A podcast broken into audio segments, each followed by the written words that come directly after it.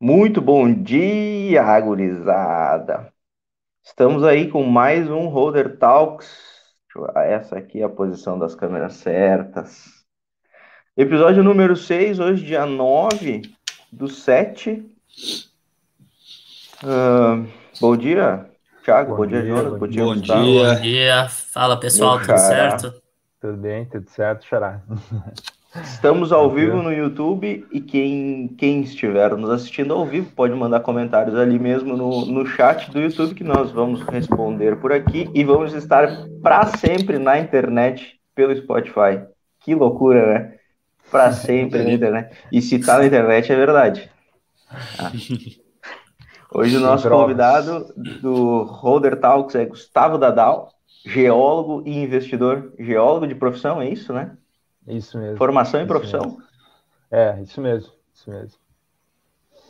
Então um já, já vou dar uma introdução um pouco, aí. Um pouco exótico, né?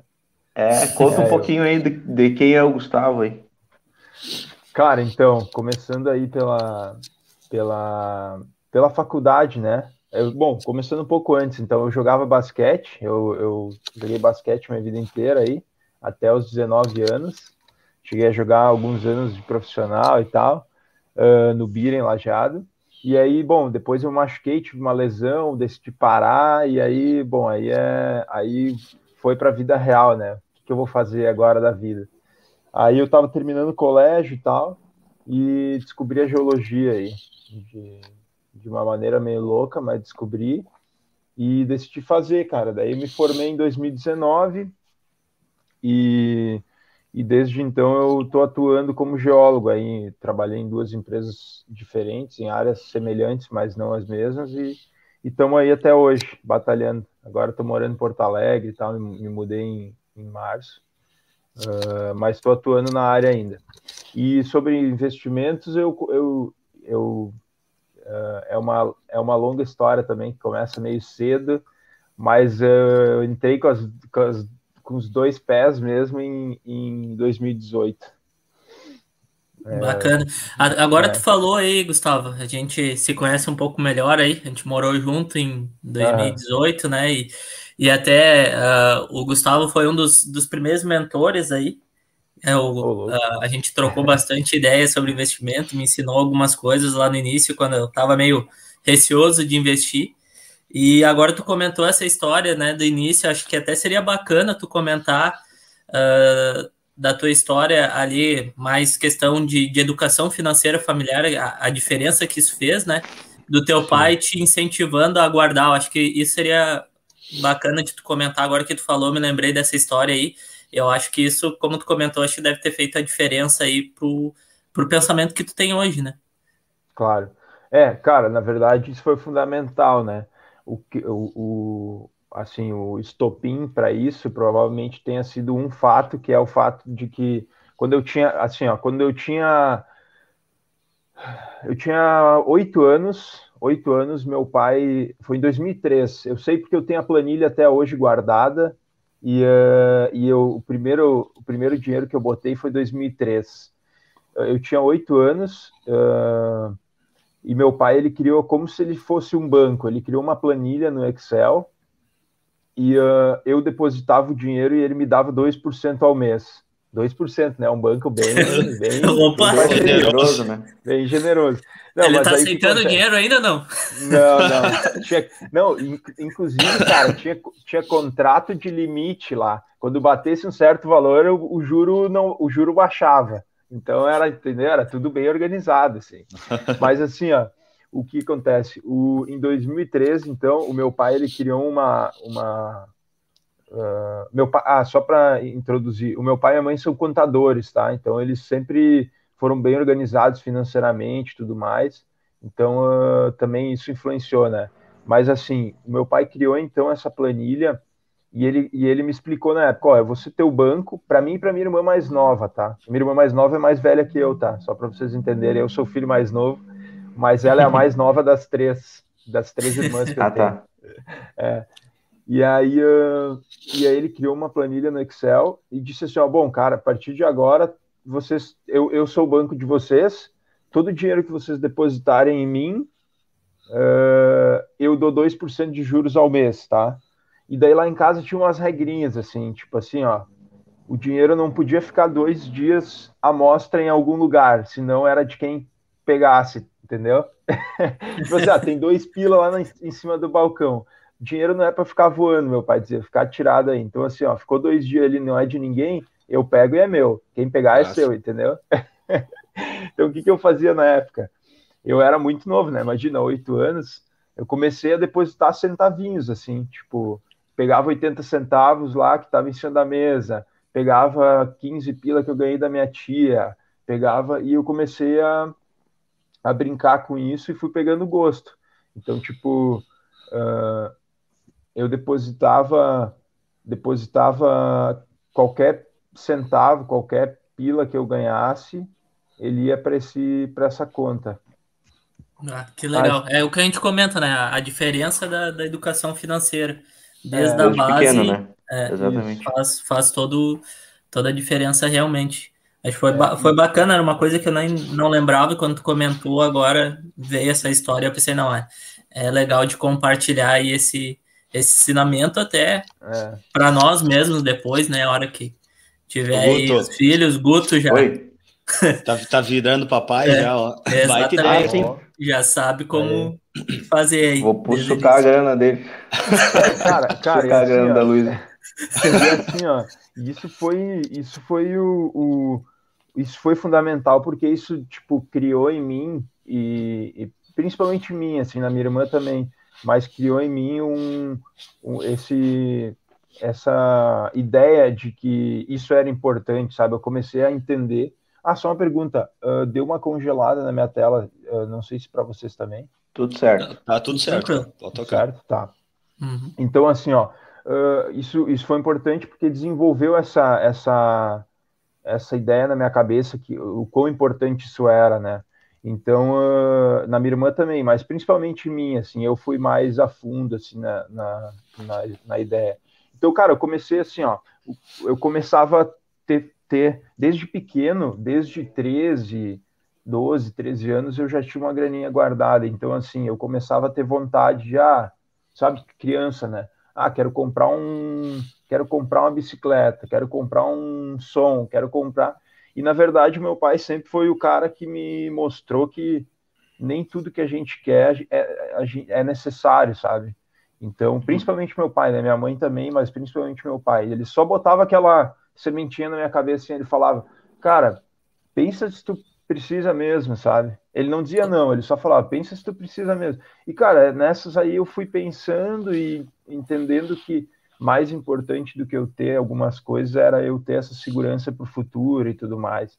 Então, cara, Ótimo. começou muito cedo e, enfim, só, ou, só a, foi melhorando. Ou, ou, se é o momento certo também, né? Que a gente é, comenta às vezes aí de exato. antecipar sonhos aí e que acabam prejudicando o teu futuro, né? Então, às vezes, é, às vezes é o planejamento e o momento, tá? Talvez não é, é naquele momento que tu vai conseguir, tem que se estruturar um pouco melhor e deixa ali para frente quando realmente for o momento e tu tiver uma, uma segurança financeira melhor, né? Cara, é, a, a ideia é excelente, né? A gente sabe o quanto falta educação financeira hoje no, no país em si, não é só aqui uhum. na nossa região. E pegar casos que nem esse, cara, é muito legal. Eu não me lembro de ter, ter visto uma história assim de alguém que eu conheço, enfim, que é, cara, os pais deram essa incentivada que, que o Gustavo uhum. recebeu. Então, acho que até para quem está ouvindo, quem é pai, quem vai ser pai, cara, essa é uma ideia excelente para é, botar é. nos seus filhos também, né? Uh, mas eu acho que o, eu acho que o ponto-chave de toda essa metodologia do teu pai é te mostrar o retorno, entendeu? Tipo assim, uhum. assim, ah, tu vai poupar dinheiro, mas eu vou te dar 2%. É. Entendeu? Se, é. se, se a metodologia que ele tivesse usado fosse simplesmente, ah, popa aqui que eu sou teu banco e boto dinheiro no banco, sem te mostrar o retorno, o teu pensamento seria diferente. É, é que, aí, é que aí entra a ideia do pensamento imediatista, né? Que nem o Gustavo uhum. falou pouco, ah, eu queria ter um som. Aí, eu, aí o cara começa a pensar, bah, eu tenho 100 reais lá guardado. Se eu tirar esses 100 reais, beleza, eu compro o som. Só que se eu deixar lá, mês que vem eu vou ganhar cento, vou, mais dois reais, vou ganhar é. 102. Aí, aí eu preciso mesmo do som. Aí é, é essa questão. A recompensa alta Acho é, que até é uma forma de tornar mais visível para o filho, no caso, o quanto vale deixar o dinheiro investido, né? Ah, o quanto certeza. vale não ter aquele pensamento imediatista de querer as coisas é. na hora. Né? Mas aí, mas aí que tá, aí tu, tu, tu entrou num ponto chave assim. O principal, eu diria, do da, problema é, é o imediatismo, né? Eu diria financeiramente, pelo menos, porque as pessoas elas elas uh, como elas são imediatistas, então tudo elas não dormem uma noite para pensar se elas realmente precisam de algo ou esse consumismo, sabe? De querer sempre, ah, tu... porque assim, ó, cara, tem mil coisas que eu acho legal e que eu, que eu gosto, mas eu não preciso ter essas mil coisas, entendeu? Eu me, eu me, eu me, eu vivo com 150, 200, 300, alguns com 500, 600, mas eu não preciso ter tudo que eu, o que eu vejo que eu acho legal, quero ter, o carro que eu não sei o quê. Claro, isso é muito, isso é muito pessoal, né? Isso é muito particular, até porque a vida financeira das pessoas é diferente. Uh, o cara quer uh, ter um salário melhor, automaticamente ele vai ter as coisas que ele acha mais legal que seja, ou, ou melhor para ele, né? Isso é muito relativo. Mas, assim, é, é, importante o cara ter essa consciência de que uh, ter essa, essa, essa reserva, ou enfim, como, como, seja lá como a gente chama, né? Uh, é muito, é fundamental, sabe? Porque a, a vida ela é muito, ela é longa e tipo as coisas não acontecem dentro de uma uh, sempre dentro do esperado, né? Então, em um momento que as coisas fogem do nosso controle, financeiramente falando, é importante que a gente tenha isso, né? Para nos socorrer, né? E é para nós, né, cara? É para nós, é para nossa segurança. Então, é importantíssimo. Até, cara, eu, eu, vi uma. Esses dias eu vi uma pesquisa feita nos Estados Unidos, né? Feita com, com crianças, acho que era de 6, 7 anos, eu não tenho mais certeza. E essas crianças foram acompanhadas ao longo do, da vida, assim, né? Até ficarem mais velhas. E, e, essas crianças, quando fizeram a pesquisa, pegaram um grupo lá de 6, 7 anos, tá? De crianças, e colocaram um marshmallow na frente de cada uma, né? Um doce na frente de cada uma. E aí falaram para elas: ó, vocês podem comer esse marshmallow agora, ou vocês podem ganhar dois amanhã que, que vocês, né, vocês é. escolhem o que vocês fazem, tá? Aí fizeram pesquisa, pegaram as pessoas que comeram, as crianças comeram, as que não comeram, e fizeram várias pesquisas em sequência, assim, uhum. nelas, né? Desse, desse estilo. E aí acompanharam ao longo da vida, e, cara, ao longo da vida, quando ficaram mais velhas, as crianças que tiveram a capacidade de esperar para comer aquele marshmallow, ou comer aquela, ou, enfim, que não tomaram aquela decisão de forma imediata, esperaram para o dia seguinte, se tornaram muito mais bem-sucedidas do que as outras. Uhum. Podia é comer bem o marshmallow? ah, não sei se essa opção. mas, ah, mas... ah, boa, boa. boa mas fizeram, cara, fizeram as pesquisas nos Estados Unidos e realmente isso. Aí tu, tu vê o quanto o imediatismo, o pensamento de curto prazo, uh, não, acaba claro. interferindo na, no futuro das pessoas. No e futuro. muitas vezes a gente não se dá conta disso, né?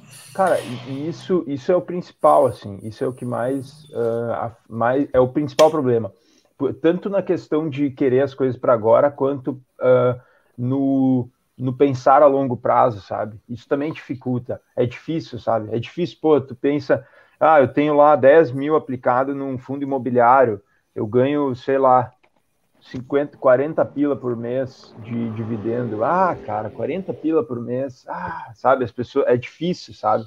É difícil uh, as pessoas uh, pensarem no longo prazo, né? Mas é, é normal, cara, é normal. Até às vezes a gente, a gente se pega uh, pensando em coisas de, de, assim, ansiedade, sabe? De curto uhum. prazo. É normal, faz parte.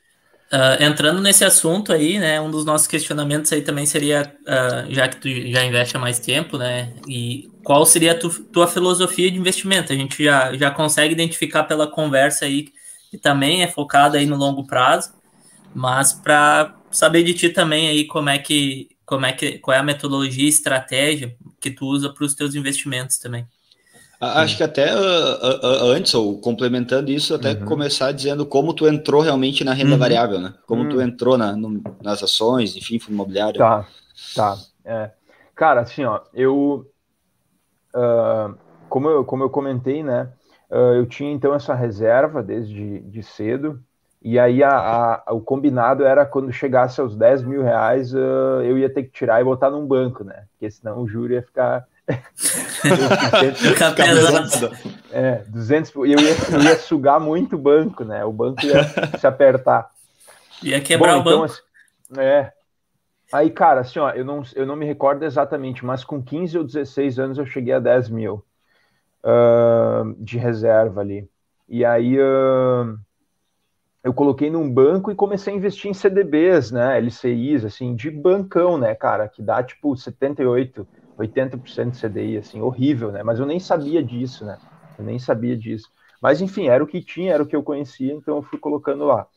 Uh, em 2016, se eu não me engano, o, a minha família ela tinha um costume das pessoas se ajudarem, assim, tipo, uh, quando alguém precisava de uma grana, alguém emprestava e depois ia pagando à medida do possível, tipo, com um juro padrão lá da família, sabe? negócio meio combinado. Então, assim, o, meu pai na época emprestou um dinheiro por um tio meu para ajudar para ajudar na, na ele finalizar a casa dele, né? Um pouco de dinheiro, assim, era, sei lá, 20 mil, e aí nessa aí o meu pai, bah, cara, não quer botar cinco aí, sabe? Não quer botar cinco aí dos teus para tipo, ganhar um jurinho maior, sabe? Daí eu, ah, beleza, bota lá, beleza, recebi essa grana. Cara, daí depois que eu recebi essa grana, daí eu me deu uma tristeza, assim, porque daí começou a bater. Isso, cara, isso foi 2015, 2016, por aí, eu acho. É, por aí. E aí eu começou a me bater uma tristeza dessa questão de, bah, não tá me dando retorno, sabe? Eu tenho, sou novo, consegui guardar uma grana, mas não tô tendo um bom retorno. Então eu comecei a estudar outras possibilidades, assim. Eu e meu pai junto na época, uh, começamos a estudar outras possibilidades e tal. E aí, bom, comecei a investir em, em produtos de renda fixa, né, que davam um retorno maior, coisas de banco, uh, produtos de bancos menores e tal, né, que acaba tendo uma rentabilidade maior. E como não tinha risco para mim, né, porque eu tinha um valor pequeno e era garantido pelo fundo garantidor de crédito lá, para mim estava tranquilo. Então comecei a investir em renda fixa e estudar bastante renda fixa, assim, li bastante sobre renda fixa. Eu gosto de entender o que eu estou fazendo sempre, tipo, entender bem o que eu estou fazendo. Eu gosto de botar meu dinheiro em, em produtos que eu conheço, né? Então comecei nisso. Cara, aí em 2018 eu botei o pé na renda variável. Uh, comecei a investir em fundos, uh, fundos de investimento, né, fundo de ações, multimercados e, uh, e principalmente em, em, ETFs, né? Eu comecei a investir em, em Bova 11, cara, minha carteira era Bova 11 e Small 11. Era 70% Bova 11 e 30% Small 11, que era, né, uh, que são as empresas do, do Bova, são as 60 maiores da bolsa, e as, as, a Small são as small caps, né, que são empresas pequenas e que é aí que tem um potencial grande para assim para ter um retorno maior. É, mas como é, um, como é uma bolsa de empresas, então, é, claro, tem menos volatilidade e tal, né? Mas, cara, comecei aí. Eu me lembro que a primeira compra que eu fiz, a bolsa estava 69 mil pontos, algo nesse sentido. Assim. 69, 70. Então aí definitivamente eu entrei em renda variável, botei o pezinho lá e comecei a estudar, né? Aí pensei, bom, agora eu tenho que estudar para ver empresas e tal, começar a diversificar mais e, e, fui avançando, né? Cada vez avançando, avançando mais. Então comecei aí, comecei em 2018. E que a era, filosofia que era, desculpa te interromper, mas era inclusive um momento bom, né, para entrar na bolsa. Então eu entrei num momento bom com a bolsa aí, 70 mil. Então foi, foi beleza, foi bom. Um bom momento. E a filosofia, então, que tu segue, cara? Qual, qual a tua ideia? Tu, tu aporta realmente com pensamento de, de viver de renda? Ou tu, tu faz operações, tu compra e vende? Sim, cara, assim, ó, eu, por vários motivos, eu já mudei minha estratégia, não mudei da água para o vinho. Assim, sim, já mudei da água para o vinho, na verdade, né? Mas, assim, uh, por vários motivos, até por eu não viver disso e por eu ter períodos que eu tenho mais disponibilidade de tempo, outros não, então eu tive que adequar a minha forma de investir à minha realidade, né? Então, assim, eu comecei fazendo, uh, fa fazendo swing trade, só trade de curto prazo, médio prazo, assim, curto prazo, na verdade, né? Semanas, Sim. mês, uh, dias, mas nunca fiz day trade, assim, nunca. Não era um negócio, até porque eu não tinha como, né, cara? Eu trabalhava, estudava, então não tinha como. O Thiago sabe, aí eu ficava, eu ficava fazendo as trades durante a semana lá no trabalho, acompanhando, mas aquilo começou assim, eu comecei a ter um bom retorno, até porque a tendência da bolsa naquele momento estava em alta, assim, né? Então comecei tendo um bom retorno, assim, nas três, só que o que eu não gostava é que me deixava meio angustiado, meio agoniado, eu tinha que ficar toda hora olhando aquela coisa, sabe, de tu ficar meio ansioso, e eu tava no início, então é normal o cara ficar mais ansioso, né? Depois com o tempo, obviamente, quem, quem faz uh, trade, assim, de curto prazo, tu acaba, né, se, ad se adaptando, é que nem investir para longo prazo, né? Aquelas flutuações grandes que o mercado tem, o cara fica meio tipo, ai meu Deus, né? No início, assim, mas depois tu vai te acostumando e tu vê que aquilo lá é positivo até de certa forma. Então, enfim, eu comecei nesse, nessa função, depois eu depois eu comecei a mudar então para para uma cabeça assim para longo prazo, né? Comecei a estudar fundamentos, análise fundamentalista uh, e, e, enfim, indicadores, né? Mas assim, ó, hoje, o que, que eu faço? Eu, na minha carteira, eu tenho espaço para tudo, eu sempre digo isso, tem espaço para tudo. Eu tenho renda fixa, a minha carteira ela varia de 60, ah, de, desculpa, de 40 a 25% de renda variável sempre, eu sempre fico nesse, nesse meio. Quando eu acho que é um bom momento, eu aumento para 40 posição, que já é um pouco mais, assim, uh, na minha visão, né, um pouco mais... Uh,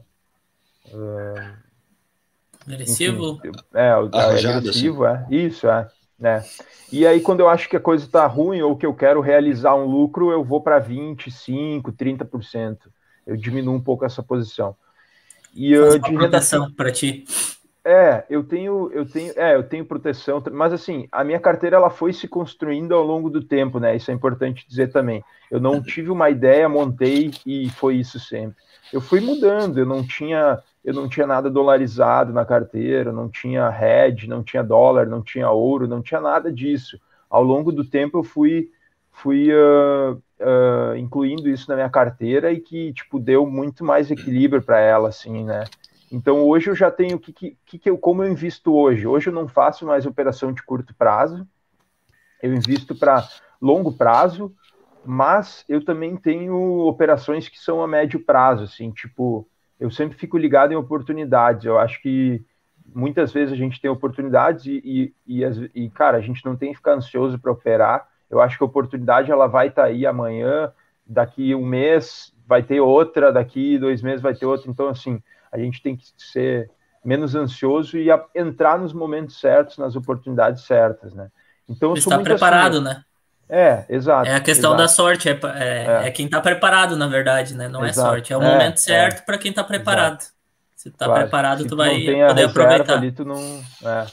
Então é isso, cara. Então hoje eu invisto para longo prazo, a, analiso fundamentos, eu, eu sigo, eu tenho algumas uh, alguns pacotes em, em uh, casos de análise também que eu leio, né, para me ajudar, até porque eu, eu não vivo disso, não, não, não tenho meu tempo dedicado a isso, então eu tenho eu leio algumas casas de análises que eu utilizo e mas hoje é foco no longo prazo e cada vez mais está sendo para o longo prazo, assim, eu acho que eu tô eu tô me mudando minha cabeça cada vez pra, mais para longo prazo, assim. Uh, enfim.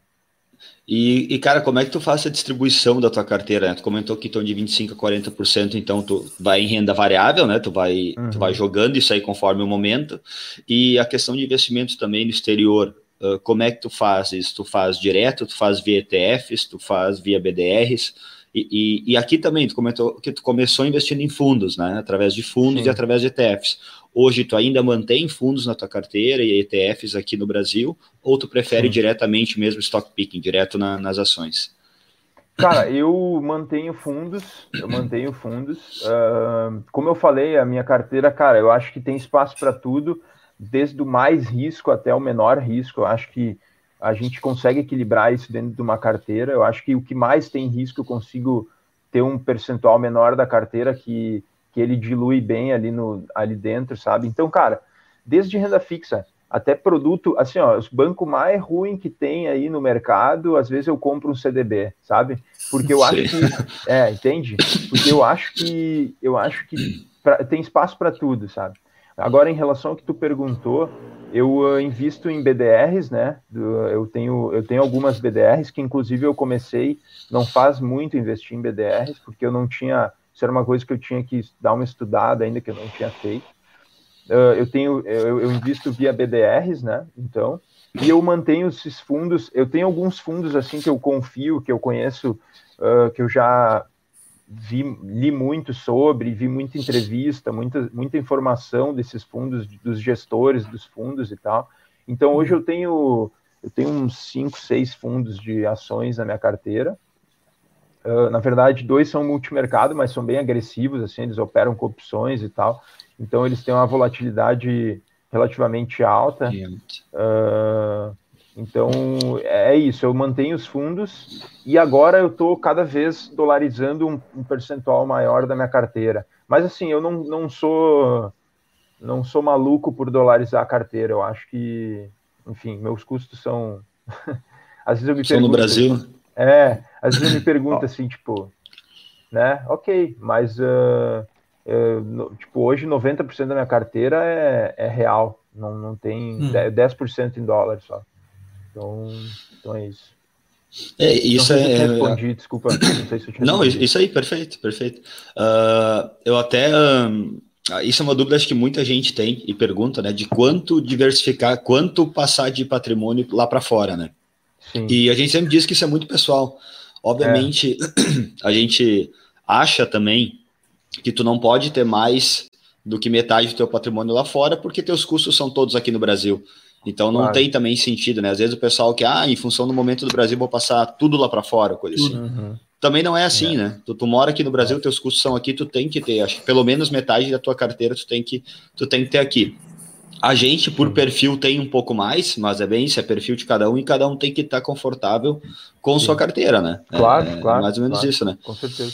É, hoje, hoje eu tenho estrutura de, de hedge também, tipo, eu tenho. Claro, já do, dolarizando a carteira, de certa forma, já, já é um hedge. Já é uma né? proteção. Mas, é, mas uh, eu tenho. Eu tenho. Eu, eu estava comprado em dólar, na verdade, eu vendi depois dessa alta forte do dólar aí, não a última agora, mas alguns meses atrás eu vendi a posição em dólar, até porque eu acredito que esse dólar ele meio ele tá um pouco defasado, assim, eu acho que ele não vai ficar na casa dos 5,60, 5,70, ele vai baixar de 5 ao longo do tempo aí, pelo menos é Sim. o que eu espero, né? E eu acredito. E, uh, e eu tenho ouro na carteira também. Eu comprei ouro uh, logo quando eu comecei a investir, assim, 2000, final metade de 2019 eu comprei um, uns 10% da carteira mais ou menos em dólar e ouro.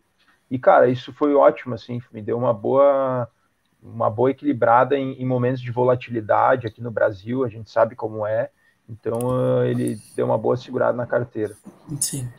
É, eu Mas acho é que ba bacana isso que tu comentou, né? Ali o, o, período, né, que tu começou a investir, a bolsa estava uhum. há um tempo ali sem meio que andando de lado, daí foi ali a partir de 2018, 2019 ela começou a crescer de novo, né? E daí é. veio veio a crise agora e tu comentaste ali que comprou ouro um pouco antes da crise e o ouro ali na, na crise também teve uma valorização alta. Uh, e, entender como é que foi para ti, né, que investiu antes da crise, né, e, e passar por, por ela aí, como é que foi esse período, né? A gente vê que tem bastante Sim. conhecimento, a tua tranquilidade dos investimentos, então dá para ver que provavelmente tu, tu ficou talvez tranquilo de certa forma nesse uhum. período, mas entender também alguém que passou por esse período aí, como é que foi para ti, né, ter, ter essa queda que veio com, com a crise em 2020. Sim. É, cara, essa queda aí, historicamente, assim, pelo que eu li, né, óbvio, é, não, não teve igual, né, então, assim, quem estava uhum. comprado apanhou, não tem jeito, crise assim, todo mundo apanha, né? Eu cheguei a ter 20, cheguei a ter 26 por 20, putz, agora eu não sei exatamente 22 ou 26% de queda, agora eu não lembro exatamente. Na minha carteira geral, né, cara? Então, tipo assim, as ações derreteram, tudo caiu 60, 50, 70%, small cap até mais, né? As, as uh, enfim, foi foi só que assim, ó, chegou, chegou, eu lembro que nesse período que, que teve essa crise, eu já estava comprado em ouro, já estava comprado em dólar, então isso é importante, né? É importante também dizer que o, o guarda-chuva o cara não compra depois que começa a chuva, né? Tu tem que estar tá com ele na hora que a chuva começou, né? Não adianta tu estar tá todo molhado, entrar na lojinha e comprar um guarda-chuva depois, né? então tu tem que ter a proteção antes da, da, né, da M acontecer. então, é, então é isso, cara. Então eu, eu na crise caiu bastante minha carteira, mas eu tive assim tranquilidade. Eu fui comprando. O que, aconteceu? Eu tinha uma boa reserva, né, na crise. Então eu fui comprando. A crise veio forte ali, foi caindo. Bom, eu abri o home broker, tava caindo 9, no outro dia eu abria, tava caindo 12, no outro dia. Eu, foi uma loucura, né? Foi uma loucura. Mas uh, eu fui comprando, eu comprei bastante bolsa, assim, aumentei bastante minha posição. Uh, até, os, até os 65 mil pontos ali, 70 mil pontos, aliás. Depois eu, eu acabou minha, minha. É 70? É, por aí, 70 e poucos, assim. Uhum. Depois acabou minha reserva, e aí uh, foi caindo, caindo, e daí é aquele desespero, né? Que tu, tu tenta tu tenta empurrar, soprar e chutar se volta alguma coisa. Mas, Torce. Enfim, é, mas eu fui Temos... comprando. Opa. Não, terminei. Temos uma pergunta. Telespectadores. Ah, tá. Show. Uh, cara, mas então é assim, eu tava com proteção já, isso deu uma boa segurada, mas a minha carteira caiu forte, assim, em dois meses ali, dois, esses dois meses da crise caiu bem forte, mas já recuperou e recuperou e tô no, na, na máxima histórica agora. Eu não tô na máxima histórica porque esse mês aí, com essas quedas que deu, não tô na máxima histórica, mas bati máxima histórica, assim, e fui embora, assim, foi bem tranquilo. Passei uh, tranquilo, não saí vendendo a louca, assim. Vendi os heads, né? Vendi parte dos heads, porque o, pô, o ouro lá tava com 60% de, de lucro, então eu reduzi Sim. a posição, dólar também, então foi equilibrando alguma coisa. É, fui equilibrando. Mas foi Só... hoje hoje foi eu vejo que foi bem bem positivo assim. Mas a queda foi forte. Foi violento. Foi. Só, só antes da, da pergunta, só bater nesse ponto de novo da importância da diversificação, né? Uh, o Gustavo comentou que a é. carteira é. dele caiu em torno de 22%, 23%, 24%, mas lembrando que a bolsa caiu mais de 40%. Mais de 40%. É. É. Então, é. a gente vê o poder da diversificação, né? Do que protege o teu patrimônio, a diversificação, uh, nesses casos, nas crises, né? Porque a questão da diversificação não é tu estar ganhando sempre do índice, e sim quando tem uma claro. queda forte do índice, tu perder Exatamente. menos. E aí, no longo prazo, tua carteira tende a superar os índices, né? Então, é. acho que é, é, mais uma vez batendo na tecla de diversificação é, para mostrar a importância. Exato, exato. Cara, é isso, é exatamente. Eu sempre falo que a riqueza, ela se constrói ao longo do tempo e, assim, é, é passo a passo, né? Não é uma coisa rápida. Então, mais importante do que tu bater todo mês a, o índice, é tu, ao longo do tempo, nessas quedas fortes, tu te manter e conseguir depois subir junto, né? Quando ele, quando ele sobe junto. Então, isso não é fácil, né? Óbvio, na teoria é, é fácil falar, mas assim, para isso, a primeira coisa que tem que se pensar é diversificação, né? É, eu sempre tenho é a maior parte da minha carteira em, em, renda fixa. Não abro mão disso, talvez eu tenha um perfil. Hoje eu já estou com um capital um pouco maior, então é importante. Eu acho que quanto mais eu tiver, mais conservador Será? É, eu acho que sim, né? acho, que, acho, que, quanto mais eu tiver, mais conservador eu vou ser, né? Uh, eu acho que, enfim. Acho e vai ficando é mais uma... difícil, querendo ou não, né? Não, claro, tu, é, claro. Vai ficando mais difícil, é. conforme vai aumentando, tu, tu tem, tem que analisar melhor também, né? Tem que ver os riscos. É. Mas o fundamental aí na tua fala é justamente isso: a diversificação, a análise de risco, né? O, qual o percentual que tu vai colocar em cada uma. É. Mas enfim, acho que, que isso é muito importante e, e vem de encontro o que a gente sempre comenta aí no canal. Uh, Guto? E a pergunta é, é, justamente também falando de diversificação, né? O João Volken, teu brother Olha do basquete, provavelmente, né? Claro, claro. E irmão do nosso brother de rugby, isso? Exatamente. Aí, irmão do Matias. mesmo. Né? Irmão do Matias. Irmão do Matias. Essa, Mandou uma pergunta aí. via Instagram, arroba seja um holder, perguntando se tinha alguma posição em criptomoedas, criptoativos. Ah, boa pergunta. Cara, então, não tenho, não tenho, mas uh, uh, por falta de conseguir estudar isso, sabe? Eu já vinha há muito tempo acompanhando, Uh, eu, eu, na verdade, a minha ideia era investir numa, numa, num fundo de criptomoedas, né? Inicialmente, eu sempre gosto de entrar num fundo, porque o que, que acontece? Uh, tem aquela questão de tu botar o pezinho lá dentro, tu bota o pezinho, tu pensa, opa, meu dinheiro tá ali, então agora eu preciso estudar isso aí, preciso entender. Então, tu botando um dinheiro ali, tu vai ter maior motivação para isso e tu vai buscar aquele, aquele conhecimento, né? É normal. Como diz, como diz o mestre Warren Buffett, né? Não, não testar a profundidade do rio com dois pés. É, exatamente, exatamente. Vai um de cada vez. exatamente. Então, cara, eu, eu não tenho ainda, ainda não tenho criptomoedas, mas uh, me cocei agora essa última queda aí. Uh, bom, tudo veio abaixo, né? E eu me cocei, mas, cara, não consegui. Eu tô numa fase que eu não tô tendo muito tempo, assim. Os últimos três, quatro meses foi bem. Tô viajando muito, trabalhando bastante, então eu não consegui. Mas tranquilo, cara, tranquilo. Eu vou estudar e em algum momento, provavelmente, eu vou ter um percentualzinho da minha carteira nisso aí. Hoje eu ainda não tenho. Gustavo, Valeu, João. Deixa eu, deixa eu mandar um abraço pro João aí. Ele pediu claro. para eu mandar um abraço para ele, então senão ele vai ficar chateado comigo. Isso aí. Ô, Gustavo, só para te dar uma dica, tem, tem, uns guri muito bom que tem vídeo de criptomoeda no canal lá. Ah, Exatamente. Canal de Session Holder. Dá uma olhada boa, lá que os guris boa, são bons, boa. os guris têm futuro. Ah, boa, boa. Falando, olhada, falando em canal, aproveitar aqui fazer o merchan, então, né? Para você que nos assiste até agora, então, uh, deixa o like aí no YouTube, assina o, a, ativa o sininho ali. Deu, se inscreve deu no canal. Bah, deu, um, deu um tilt agora. se inscreve no canal, ativa o sininho, deixa o like aí. É que eu tava pensando no, no Instagram, segue a gente no Instagram também. E lá no Spotify também, se quiser. Não pode ver ao vivo, né? Pode assistir, ouvir, no caso, né? O podcast lá no, no, no Spotify. Também essa plataforma que a gente usa é uma plataforma free. Se tu tem vontade ou tu quer apoiar o nosso canal, colocar tua marca aqui para fazer esse canal crescer aí, convidar, quem sabe, o Thiago Nigro um dia para estar tá trocando uma ideia com nós aí. Uh, entre em contato via Instagram também, que a gente vai, vai bater um papo, certo? Seguimos. Isso aí.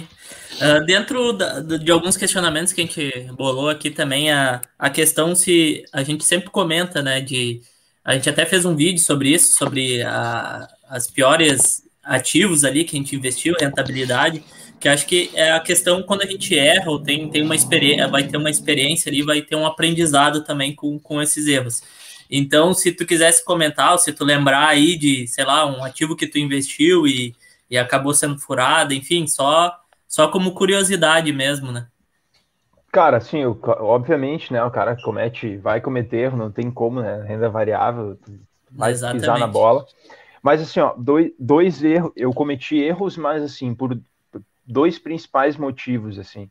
Primeiro, por um pouco de ansiedade uh, no início, eu me desfiz assim de ativos que eu confiava, que eu, eu, que eu acreditava que era bom e que deram quedas muito grandes, eu me, desfi, me vendi.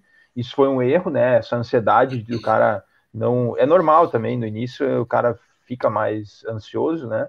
Então eu, por exemplo, eu comprei eu comprei na época Grendene, foi uma empresa que eu comprei que eu, que eu gostava da empresa, estudei um pouco assim, mas não tinha, isso é, por isso é importante o cara estudar, não tinha aquela confiança 100%, entendeu? Então eu comprei não tinha os motivos uma... porque tu comprou é, bem isso, bem fixados, isso, né? Isso. E, então assim, ó, eu comprei, ela teve uma queda, ela subiu um pouco, teve uma queda bem forte. Cara, agora eu não lembro valores, mas assim, foi coisa de 40%, 35%, 40% de queda. E eu fui vendendo ao longo do tempo aí, enfim, esse foi um erro, mas hoje ela, meu, ela subiu o meu preço, bateu, do, dobrou 100% do preço médio que eu tinha na época. Então, assim, esse foi um erro de timing por, por ter essa ansiedade, né? E, mas isso eu já melhorei muito, tipo, o cara vai se, se habituando, né? Entendendo como o negócio funciona. Agora, erro de comprar furada mesmo, cara, eu acho que eu considero a Oi uma furada. Muitos ainda não consideram, tá? Muitos consideram ainda que ela vai subir, pode ser que suba mesmo, não tem problema, né? O cara tá aí, é, bolsa é isso, né? Ela te dá um tapa na cara por dia, né? Mas é isso. Então, o que, que eu fiz? Eu comprei Oi, me posicionei um pouco, e, uh, cara, depois eu comecei. Ela, a Oi é bem volátil, né? Ela teve uma volatilidade grande nos últimos tempos. E aí eu comecei a estudar um pouco mais e eu comecei a entender que, na verdade, não, não cabia, assim, não para minha, minha carteira não tinha outras empresas que isso é importante dizer também, tinha outras coisas que estavam mais baratas e que tinha, na minha opinião, um risco menor. Um então eu, melhor. é, então eu me desfiz de Oi com 27% de prejuízo, aí 26% de prejuízo. mas também não me apego, sabe? Eu acho que se, se eu acho que o negócio é ruim, eu vendo e compro o que, o que, o que eu acredito, sabe? O que eu conheço. Não então, fica mais pensando foi... naquilo, né? Remoendo é. aquilo e vai para algo que é. tu vai ter um retorno, vai recuperar esse teu prejuízo e vai estar tá bem mais tranquilo. É. é Mas é, é uma isso, coisa. Cara. Faz o que? Uma, umas três semanas, um, um, amigo meu veio me pedir. Ele tava com prejuízo numa empresa. E aí ele me pediu, cara, o que, que tu acha? Eu espero chegar no preço médio ou eu vendo logo? Acho que é justamente isso que comentou da Oi. É. Eu disse, cara, tu, tu confia, tu acredita que a empresa vai voltar? Tu confia na empresa? Por que tu comprou a empresa? Aí eu comprei por dica. então, cara, é, clássico, então, né? é, então vale muito mais a pena tu vender num prejuízo se tu não acredita mais na empresa e aportar esse dinheiro no, numa empresa que tu acredita. É. Porque se tu ficar ali remoendo ela, não, vou esperar chegar no preço médio, esperar chegar no preço médio. Quando ele vai ficar, sei lá, um, dois anos com uma empresa que tu não quer, que tu não gosta, uhum. tu vai estar sempre preocupado olhando a cotação dela, para no final, se um dia ela chegar no preço médio, ela pode chegar ou pode não chegar, é. tu empatar no zero a zero. Né? É, é exato. E quem sendo comprou que esse... ter... Oi? Pode falar, pode falar, pode falar. Uh, sendo, sendo podia ter vendido isso, alocado numa outra empresa que tu confia e ter tido uma valorização nessa outra empresa ao longo desse tempo. Então o é. pessoal é. fica muito apegado com o medo de isso. perder é muito grande, né? E, o, e assim, gente... aí eu, eu, te pergunto assim, ó, e quem comprou aí a 60 reais está esperando bater o médio até hoje, será? pois é, pois é. Pois é. Pois é. é. Vai longe. É, né? é, é, a, a, IRB, a IRB, mesma coisa, estava 40 e poucos é. reais até. Para a pandemia tá 5, 6 reais agora. Então, realmente, se não se acredita mais nos fundamentos da empresa, esquece a esquece o preço médio, cara. É. Vende e investe onde tu acredita, onde tu, tu confia, né? Até, até pela, pela tua cabeça, né? Uhum. A tua cabeça exato, fica muito, exato. fica muito bitolado, é, fica é muito ansioso, cara. Isso é importante. As pessoas têm que entender, cara, que por exemplo, eu quando tomo uma decisão, eu levo em conta uh, a minha a minha cabeça, entendeu? Cada um tem um pensamento e uma e uma e um estilo de investimento e até de vida, né? Características próprias. Então uhum. eu quando eu invisto, quando quando eu invisto em alguma coisa, eu levo em conta inclusive a forma uh, co como eu sou, entendeu? Até isso eu levo em conta, porque é importante. Só para só salientar duas coisas que eu acho interessante. Cara, uh, uh, isso aí de, de ansiedade é um erro comum e que é muito importante o cara, o cara uh, estudar por isso, sabe? Quanto mais a gente estuda, menos ansioso a gente fica é, eu vejo que os erros que eu cometi muitas vezes foi por não ter conhecimento suficiente. Até hoje eu me sinto inseguro porque eu sei, como eu falei antes, eu não vivo disso, então eu não dedico 8 horas, 10 horas por dia nisso, sabe? Então, óbvio que eu fico, às vezes me, me questiono, mas eu vou lá, estudo mais um pouco e confirmo que não, que eu, que eu gosto daquela tese e vou estar vou tá dentro. Mas assim, quanto mais tu estuda, ma maior a chance de tu tomar as decisões certas, porque o teu psicológico também fica mais uh, tranquilo de tomar as decisões, sabe? Isso é muito uhum. importante. Uhum. E falando é em importante. estudo, falando em estudo, tem alguma indicação de livro, de podcast, de canal além do nosso para o pessoal Cara, assistir aí? Eu tenho a lista dos, eu tenho os livros tudo aqui em cima que eu já li. Agora não, não sei se eu vou conseguir lembrar de um, cara. Mas assim, ó, eu gosto de, eu particularmente gosto de, eu gosto de negócios, né? necessariamente, assim, falando. Não, não é só investimento em ações, tá? eu gosto de negócios. Então, que eu leio muito bibliografia de pessoas que, de caras importantes, assim, que construíram grandes coisas, assim, tipo CEOs de empresas grandes, ou donos de empresas que, enfim, que, decolaram, ou, ou donos de ideias que decolaram, não necessariamente que tiveram empresas, mas que tiveram ideias. Então, eu curto ler isso. Eu já li muito sobre investimento, vários livros eu tinha até que pensar, cara. Agora tu me pegou de calça curta aqui, eu não lembro quais são os melhores que eu já li aqui, cara. Mas, uh, mas eu, eu sempre indico o. Eu, assim, ó, para todo mundo que eu converso que começa a investir, eu indico investimentos inteligentes do, do Gustavo Cerbasi. Eu acho que é investimentos inteligentes, é. É, investimentos inteligentes. Esse livro é muito bom para quem quer começar, assim, ele aborda renda fixa, uh, mas ele tem uma abordagem no final, nos últimos, últimos capítulos dele, ele aborda renda variável com conceitos básicos, assim, de diversificação, de, de análise de, de fundamentos de uma empresa. Então, esse livro é bem legal, cara, bem legal, é um livro fácil de ler, e para quem quer começar, principalmente, eu, ah, eu sempre, sempre indico esse. É, então, é Investimentos Inteligentes do Gustavo Cerbasi. Aí tem os clássicos, né? Tem os clássicos aí do, do, dos autores que a gente conhece, mas que é um pouco, tem alguns mais pesados. Eu até teria que dar uma olhada aí, cara, para ver qual eu prefiro. Eu não lembro agora qual. Colo é, coloca depois, coloca depois no Instagram ali, marca a gente que a gente reposta lá. Aí já fica a tua indicação aí. Tem um, cara, tem um. Eh, tem, eu não sei se essa versão talvez é uma, é uma edição nova que ele publicou, mas tem um que é preto, que eu tenho é preto a capa. Mas tudo bem, é esse livro aí, é esse livro aí. Provavelmente é uma edição nova essa aí. Ah, ali, ó, ele sentadinho ali, ó, sobe um pouco. Aí, ó, esse aí que é o que eu li. Esse livro é bem legal, cara, bem legal.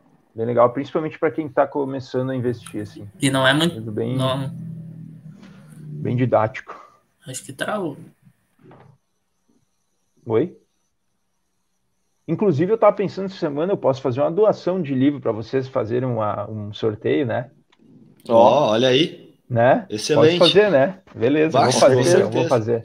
conhecimento compartilhado, conhecimento compartilhado boa. é muito mais valioso. Boa, boa. Vou, vou fazer Isso uma doação aí. então pro canal aí para vocês, para vocês uh, uh, fazerem um sorteio. Eu vi essa semana, pensei, ó, oh, vou fazer, vou fazer. Ah, excelente, excelente, excelente. Alguém tem mais alguma colocação? Chegamos à marca de 45 minutos de live. Ô, oh, louco, já, já passei. Voltei, passa rápido. Voltei. Quando a conversa é boa, passa rápido. É, é exatamente. Sim, sim. Tem que convidar mais vezes o Gustavo aí para vir trocar uma ideia. Com vamos, certeza. vamos. Seu parceiro, seu parceiro. Vamos lá. E, e assim, ó, galera, para fechar só a questão do que, que eu comentei de, de de aquela questão de que minha, minha carteira tem espaço para tudo. Uh, cara, essa é uma lógica que eu uso uh, muito na minha carteira para as ações também, tá? Às vezes as, as, pessoas olham minha carteira, elas veem que eu tenho, sei lá, eu tenho Itaú, que é uma, uma, uma large cap aí, bem, assim, com pouca volatilidade, muito, todo mundo ninguém duvida da qualidade da empresa, ela é muito estabelecida no mercado e tudo mais. E tenho coisinhas assim que, se o cara olha só aquilo, chega a dar medo, né? Assusta. Mas assim, mas assim, eu tenho small caps com risco bastante grande, assim.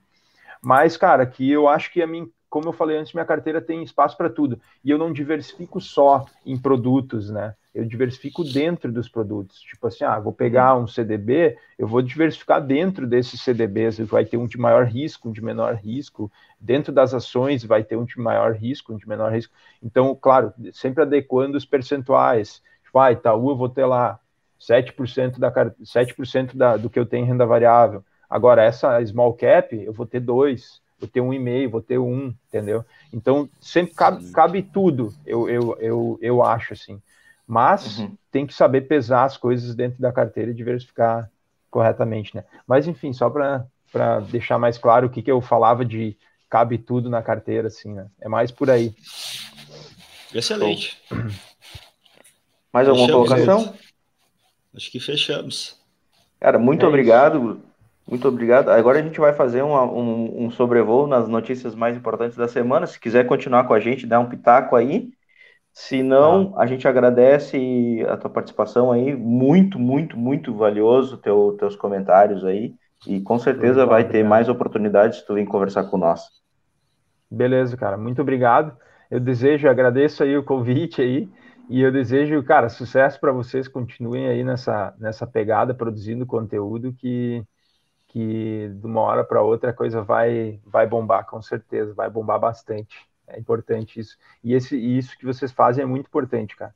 Se vocês trouxerem cinco investidores para a bolsa, cara, vocês já estão fazendo uma grande coisa. Eu acho que todo mundo tinha que estar nisso. Acho que todo mundo tinha que ter a oportunidade de estar nisso. É importantíssimo. Mete, metam ficha. Valeu, obrigadão. Obrigado, Gustavo. Beleza? Um abraço. Valeu, gurizada. Eu vou saindo, tá? Eu vou saindo que eu tenho que tomar meu cafezinho com calma e depois começar o trampo aí, tá? Tranquilo. Obrigado, cara. Valeu, valeu. Vocês, valeu, valeu. Aí. Obrigado, igualmente. Um abraço. Tchau, tchau. Deixa eu compartilhar a tela aqui. Baita papo, né? Uh. Show, muito louco, muito, muito legal.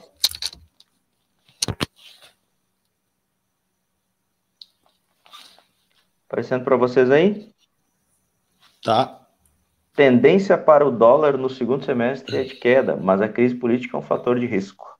Ah, nossa política, nosso Brasil. Ah, nosso Brasilzão. uh, seguinte, cara, o que que acontece? Eu até uh, dei uma lida mais profunda em outras notícias relacionadas a isso, né? E aí ele fala muito da, da questão técnica do dólar, né? O Gustavo até nós comentamos há pouco na live que ele acha que o, que o dólar uh, tá caro, não deveria estar nesses patamares, né? E realmente, uhum. se, se tu vai pegar a parte técnica em si da moeda, né? Só tirando a, a parte política e o resto que, que os entornos que dá isso aí, uh, só a parte técnica, a parte de, da nossa economia, como é que tá, uh, o dólar teria que estar em torno de 4,80. Né? Acho dos 5 reais. É. é, pegando a parte técnica somente. Só que, né, é Brasil, né? Então, todas essas, essas influências que tem de outras partes, a questão política agora, com essa questão da, da das vacinas, né, desse rolo todo político que deu, uh, acaba jogando o dólar para cima, né, acaba desvalorizando a nossa moeda. Então, eles ainda acreditam que a moeda deve ficar em torno de cinco reais até o final do ano, né, só que, obviamente, de novo, estão pegando a parte técnica, né, uh, os fatores de política e os outros fatores que vão influenciar com certeza na, na alta do, do dólar ou não, né, uh, vão estar presentes e sempre estiveram e vão continuar presentes. Né? A gente sabe também que ano de eleição a tendência é sempre de alta do dólar, né? Uh, ainda mais do jeito que está essa, essa briga ferrenha que tem de direita e esquerda, né? Do Bolsonaro jeito que vai vir as é, eleições, é, né? Do jeito que vai vir as eleições, então a, a tendência ano que vem é de alta, né? Mas agora até fim do ano eles ainda acreditam que deve ficar aí nos patamar dos cinco reais, mais ou menos. Uma informação bacana aí também, quem, quem quiser, às vezes, olhar esses relatórios, ver essas previsões, é do Boletim Focus, que tem direto no Banco Central. Então, lá tem sempre bastante informação ali em relação a isso, em relação à economia também. E agora vai ser de baixa, semana que vem a previsão é de alta, então é impossível prever, né? Não, não tem. É, é, é esse é, gráfico do, do dólar aqui chega a dar uma agonia, né? Porque o cara não começou a investir lá fora em 2012. é verdade, né? É. Até, até assim, é, essa última queda que, que teve ali, vocês vão ver o finalzinho do gráfico, ela caiu um pouquinho ali, foi porque o Banco Central interviu, né? É. Uhum. O Banco Central uh, vendeu, então, leilou 500 milhões de dólares, acho que foi, né? Acho que foi 500 Bom, milhões de dólares. Tem na notícia? Por... Acho que não tem, cara. Eu li isso em outra. Mas enfim, uh, leilou em torno de 500 milhões de dólares, né? Justamente para conter um pouco alta, porque ele tinha batido 5,31 uhum. o dólar, e aí o Banco Central interviu para baixar e acho que fechou daí no 5,20 e pouco, uma coisa assim. Isso né? que a gente comentou também hum, há umas semanas atrás também foi injetado muito dólar lá nos Estados Unidos também, né, nos últimos, nos últimos tempos, né, foi um ah, é terço verdade. de todo o dólar disponível, então isso também afetou aí com, com a redução. É. Próxima. Privatização dos Correios é inconstitucional, afirma Procurador-Geral da República. O Aras. Augusto Cara, Aras. É, é, é mais informativo, né? Acho que é um consenso quase que geral que muitos serviços têm que ser privatizados para funcionar. A gente sabe que o correio uh, não funciona muito bem e não é, não é culpa de quem trabalha, não, nada disso. É, é falta de organização mesmo de quem está comandando o correio. Né? Então a gente sabe que para normalmente se atualizar, né? Se atualizar, é... hoje tem, tem muitos outros sistemas de entrega que é muito mais, mais rápido, então falta falta uma atualização realmente no, no, processo, apesar de, de ter dado lucro, né? Há mais de 10 é, anos aí dizer... acabou gerando, mas muito por causa aí da, também do aumento da, da, das vendas, das compras online. É, é em função da pandemia, vai... né? É. Só que o que, que vai acontecer, cara, é que eu acho que vai chegar um momento que não vai se pagar, entendeu? Vai começar hum. a dar muito prejuízo. Por quê? Porque, por exemplo, Magalu, Casas Bahia, uh, Americanas, tem tudo que é cidade, cara. E aí tu, tu, compra no, tu pode comprar no site e retirar numa loja. E esse frete é feito pelo próprio caminhão da, da empresa. Então não é feito pelo correio. Sim. Então, tipo, mas, cara, são... a, a, ali deu lucro agora, mas se vocês pegar Sim, os dados é. históricos. Sim, né, de, na última década, né? É, de 2013 a 2016, acho que tem quase 4 bilhões de prejuízo de acumulado. Prejuízo. Cara, então uhum. assim, ó, e tem que privatizar, cara. No momento que tu privatiza, e, e, bem provável, cara, eu acredito que se vai privatizar, algum grande vai comprar, né? Uma Amazon da vida, uma Galu, Exatamente. enfim, acho que alguém vai comprar. E, e, é o melhor, cara, é o melhor, porque isso, Aí, isso toma, isso toma uma um tempo, de certo modo, do governo que não tem necessidade, cara. Não tem necessidade. Custo, eu acho que enfim, abre uma série de coisas. Custo, né? Abre mais margem para concorrência também. Claro, a gente sabe que a concorrência fortalece, né? A concorrência uhum. fortalece. E aí, quando tu tem um serviço desse extremamente burocrática, agência, uh, não é, não é, é, extremamente defasada, com uma falta de organização muito grande, cara, o, o, não funciona, não funciona. Sim. É que tem, tipo assim, tem, é obrigatório ter correio em toda cidade, porque nem toda cidade tem um Banco do Brasil, agência, entendeu? Mas a gente consegue fazer as coisas do Banco do Brasil no correio. Sim, sim. Então, tipo, esse é um outro ponto, né? É. Mas, mas vamos lá, vamos para a próxima. Carteiras prontas ganham popularidade entre investidores que não querem ter trabalho. Tá. É, é principalmente nessas notícias, carteiras prontas que falam é, fundos, né? É, uhum. Investir em fundos, né? O Gustavo também comentou que ali há pouco que investe em alguns fundos, tá? Uh, a gente sabe isso é, como eu falei lá, isso é perfil de cada investidor, né? A gente sabe que a gente tem que estar muito atento à questão do fundo, principalmente aos custos, né, dos fundos, uh, que muita, a maioria dos fundos não bate o mercado e, e, tem taxas muito altas, né? Então isso é uma coisa que tem que ser estudada. Fundo pode ser bom, claro, mas uh, tem que uhum. ter conhecimento para estudar, assim como o Gustavo comentou que tem visivelmente tem um vasto conhecimento no assunto, né? Uh, então tem que ser estudado, tá? Até tem ali mais para baixo uma tabela mostrando a rentabilidade dos, da maioria de alguns, dos, de alguns fundos, é. E se vocês forem pegar, forem pegar essa tabela, uh, longe de mim querer dizer que, que o cara é melhor ou pior, mas uh, acho que o Thiago também, isso vai olhar a rentabilidade, Thiago, pode pegar ali em 2021 é, até abril. Meses, né? É, e, e, até abril de 2021. Uh, minha rentabilidade na minha carteira foi melhor que todos esses fundos, né?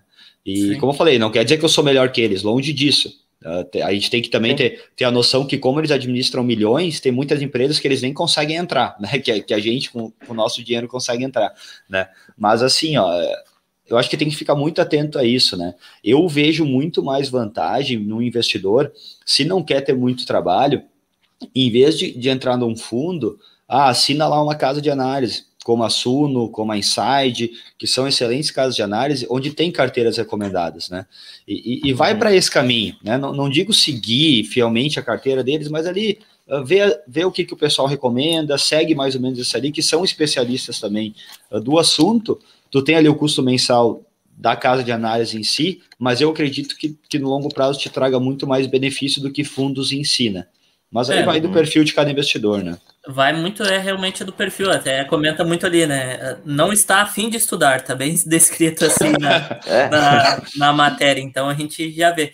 Não que, que é um impeditivo, acho que o bacana que trouxe ali é muita questão da diversificação, que a gente comenta aqui, então uh, são fundos que já se preocupam com isso, tem uma crescente muito grande da bolsa, então isso faz com que uh, também se coloque esse produto no mercado e às vezes vai ter um rendimento melhor do que tá lá na poupança, enfim, em, outra, em outras questões.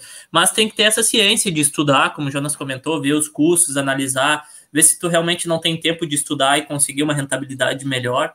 Então, uh, é, é, mais nesse sentido. É, é algo que vale a pena a gente investir esse tempo, porque isso vai nos trazer retorno realmente.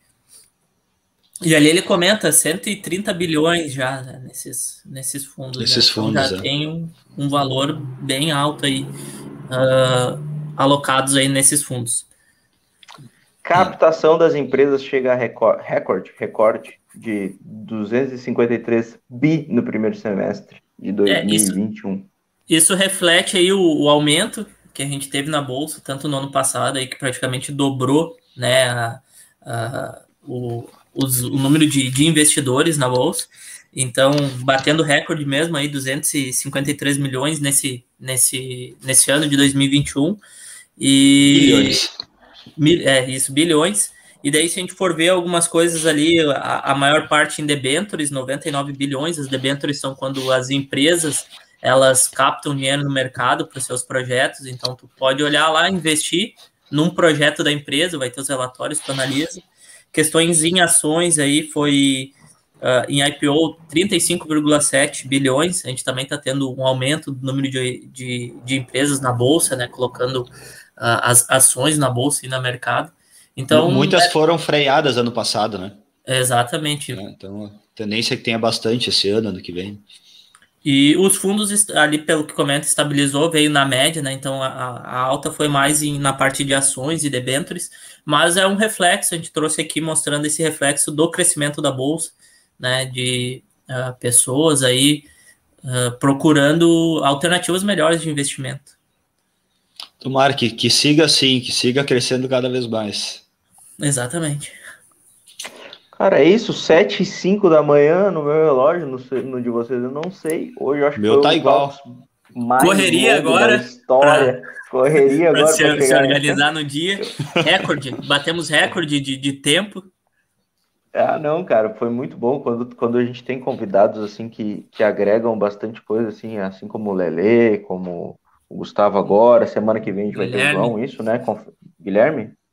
Não, ah, Guilherme é, o, o Gui também Gui, que veio. O Gui, mais ah, conhecido é, Gui como Gui, né? Guilherme é difícil. Exatamente, acabei me esquecendo dele. Desculpa, Gui. Uh, cara, é bom conversar com gente que, que tem conhecimento, né, cara? Uh. O assunto Exato. rola legal, né? E todo bah, mundo aprende. É bom demais, bom demais, bom demais. Então, cara, para mim, findamos. Isso aí. Feito, um bom, bom final, final de semana, semana boa sexta. Muito obrigado para você que ficou até com, até aqui com nós.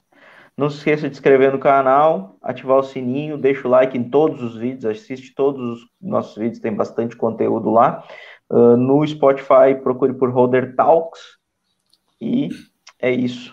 Ah, batemos 10 mil visualizações, né? Exatamente, batemos Rumo 10 20 mil agora. Rumo aos 20 mil. mil. E estamos quase nos 300 inscritos no, no YouTube. No YouTube.